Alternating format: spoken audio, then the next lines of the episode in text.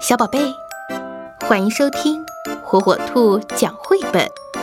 今天，火火兔要给小朋友们讲的绘本故事，名字叫《艾薇的礼物》。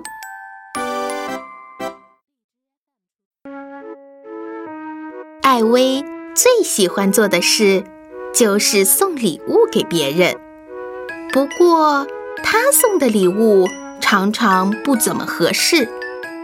蜗牛要一只大靴子做什么呢？狗狗可不需要什么老花镜哦。母鸡也不爱吃那些怪模怪样的东西。小花猫嘛，就更不会喜欢一只奶瓶喽。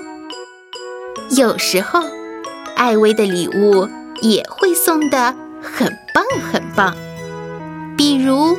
把好吃的东西送给妈妈，她就会好开心，好开心。把老花镜送给奶奶，也是那么完美。那只大大的鞋子嘛，当然是送给爸爸啦。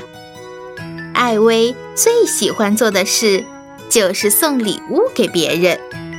当然啦，有时候她也把礼物送给自己。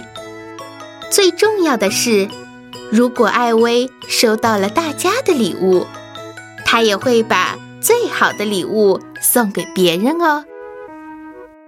孩子们的礼物也许会送的不怎么合适，可是那都是他们最用心的选择。当他们学会了付出和给予，懂得了关爱和感恩，成长的惊喜。往往也就在一瞬间降临了。